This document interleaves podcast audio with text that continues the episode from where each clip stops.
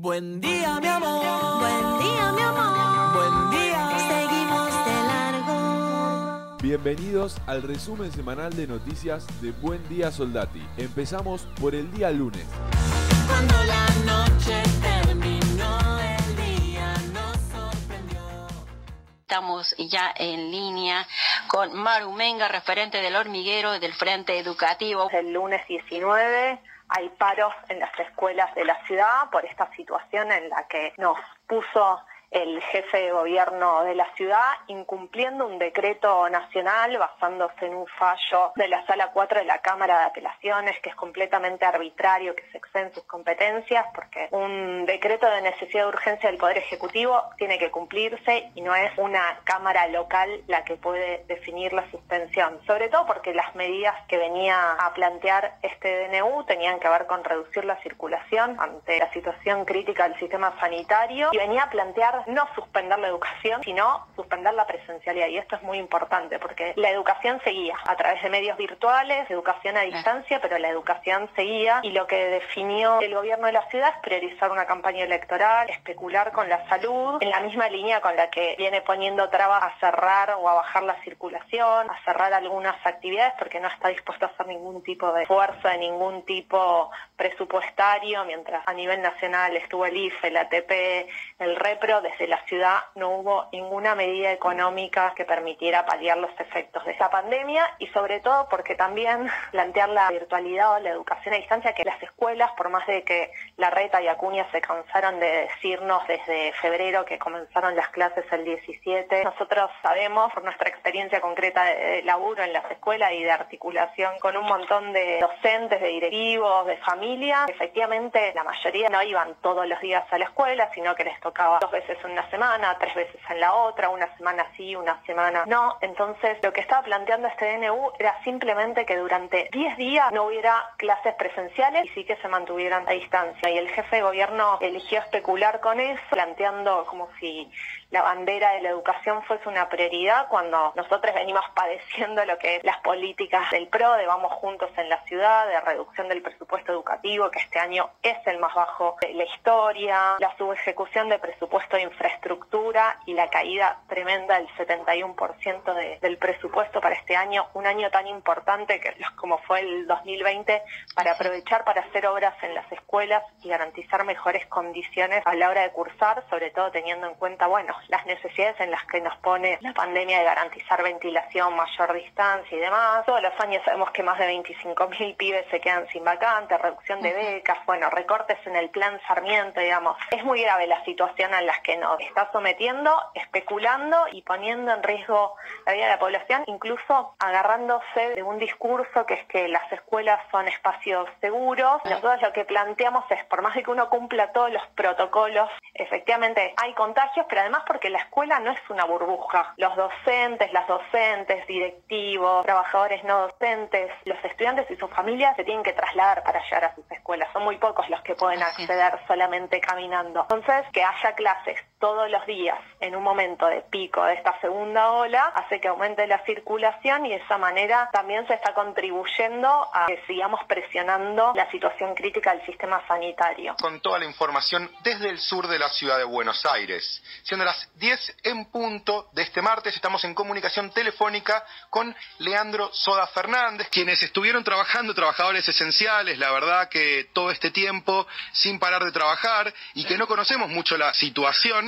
Son los conductores y conductoras de colectivos, ¿no? Contanos un poco la, situación actual de los trabajadores de, de colectivos, Leandro. Nosotros somos trabajadores de lo que es la ex 165, 112, 243. En este momento soy uno de los delegados de la línea 119, que ha cambiado el número, ¿no? Lo que era la 112. Mirá, el tema que bien lo dijiste vos, la verdad que nosotros le venimos poniendo el pecho con los compañeros a flor de piel desde el primer momento, eh, más allá de la exigencia que, que hacemos en conjunto con la organización gremial hacia, los empresarios para que nos den el protocolo correspondiente y todos los, elementos de higiene y, de seguridad correspondientes hacia lo que es la precaución del contagio del COVID, ¿no?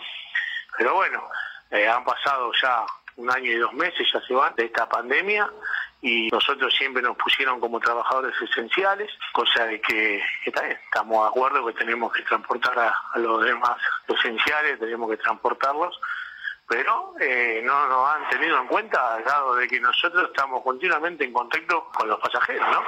No nos tuvieron en cuenta para lo que es el plan vacunatorio. Así que tenemos una exigencia hacia eso, ya se le ha hecho el pedido a la organización gremial, la organización gremial ha hecho su pedido también ante el Ministerio de Salud, que nos tengan en cuenta. Nosotros estamos ahora, en este momento, ustedes habrán visto la semana pasada, lo que son las clínicas que son las prestadoras de nuestra obra social, están completamente de- devastadas por trabajadores de conducción, trabajadores de técnica, de los de transporte público, que están completamente colapsadas, ¿no? O sea, no la estamos pasando muy bien, pero nosotros estamos pidiendo el plan vacunatorio urgente para todos los trabajadores de nuestra actividad, estamos pidiendo una paritaria digna de cerrar el 2020 y una paritaria digna por ahí. Estamos pidiendo que no regalen nada. Simplemente queremos estar tranquilos y seguir trabajando tranquilos y transportar a la gente como corresponde y seguir siendo esenciales. Seguimos en Buen Día Soldati y hablar ahora del Centro Educativo de Carrillo y para eso tenemos en comunicación a Ricardo Julián Cota, coordinador del Centro justamente Educativo de Carrillo. Bueno, el centro educativo empezó a funcionar en el año 98, una propuesta eh, simple, ¿no? empezó como un pedido de, los vecinos del barrio. Antiguamente en ese lugar funcionaba la escuela primaria y, la- y el jardín de infantes y después que tuvieron sus propios edificios, los vecinos decidieron, digamos, que en ese, en ese espacio físico funcione un centro educativo, ¿no? Al principio la, la propuesta era bastante así simple, pero bueno, a medida que fueron desarrollándose los años y con las coordinaciones que pasaron por ahí se fueron, digamos, se fue aumentando la oferta educativa en general y hoy por hoy, digamos, contamos con una propuesta bastante diversa, diversa y amplia de actividades que van desde salitas de, de jardín infantes para niños de uno o dos años hasta plan fines, eh, eh, terminar escuela primaria para adultos, el, el, el PAEBIT. Contamos con una biblioteca bastante reconocida, con una radio también que es una radio escuela y una cantidad de talleres eh, para, para niños, para adolescentes, en, los campos del arte, del deporte, de la recreación, eh, también apoyo escolar y cursos para, digamos, de, profe- de formación profesional para adultos. Y estamos en comunicación telefónica con Daniela Cinto, de la comunidad Tupí Guaraní. Bueno, nosotros somos un pueblo originario de la provincia de Salta, ahora eh, viviendo aquí en Soldati, hace más de 20 años, hace como 14, 15 que estamos, eh, tenemos nuestra personería jurídica y nuestro cacique. Y lo más importante es, como yo siempre digo, creen que nosotros ya o estamos en la provincia o no existimos. Nosotros seguimos vigentes. Somos 666 comunidades, 666 lenguas, cada una tiene su propia bandera. Bueno, nosotros como pueblo originario, que es muy poco lo que llega a saber la comunidad de nosotros, nosotros tenemos nuestro propio año nuevo, tenemos nuestra Pachamama, tenemos todas las festividades que son culturales. Y yo trato de seguirle enseñando a mis hijos. Buen viernes para todos. Hoy, 30 de abril, último día de abril del 2021. Por fin llegó el viernes para descansar. Este lunes el Ministerio de las Mujeres, Géneros y Diversidad de la Nación lanzó el programa Producir que promoverá el desarrollo de proyectos productivos de mujeres y LGBTI más que atraviesen o hayan atravesado situaciones de violencia de género. Para eso tenemos a Julieta Bonilla a cargo del programa Producir en línea para que nos cuente un poco más sobre este programa. Vamos con este programa a promover la independencia económica de las mujeres y las personas del colectivo de la diversidad que estén atravesando, que hayan atravesado violencia de género eh, y lo vamos a hacer fortaleciendo a las organizaciones sociales con proyectos productivos que integran dentro de esos proyectos a estas mujeres y a estas personas del colectivo de la diversidad. De tener un es fundamental para que esas mujeres y personas del colectivo de la diversidad que están en esa situación puedan salir. Por eso el programa Producir apunta a generar esa independencia económica, porque si no, no podemos hablar de vidas libres de violencia y desde el Ministerio tenemos un compromiso con ese trabajo. Y además también, eh, como mencionaba antes, el producir busca fortalecer estas organizaciones sociales, porque además del ingreso económico sabemos que lo central es hacer red y sostén, que es lo que te permite después tener un proyecto de vida y, un acompañamiento cotidiano y diario. Sabemos que estamos en un momento de pandemia que nos atraviesa a todas y a todos de maneras distintas, pero fuertemente a las mujeres y al colectivo de la diversidad son quienes están más golpeadas en términos económicos este caso.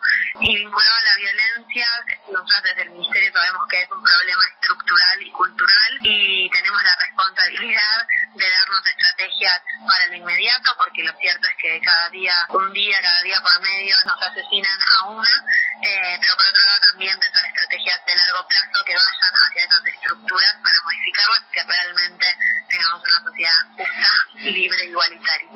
Buen día, mi amor. Buen día, mi amor.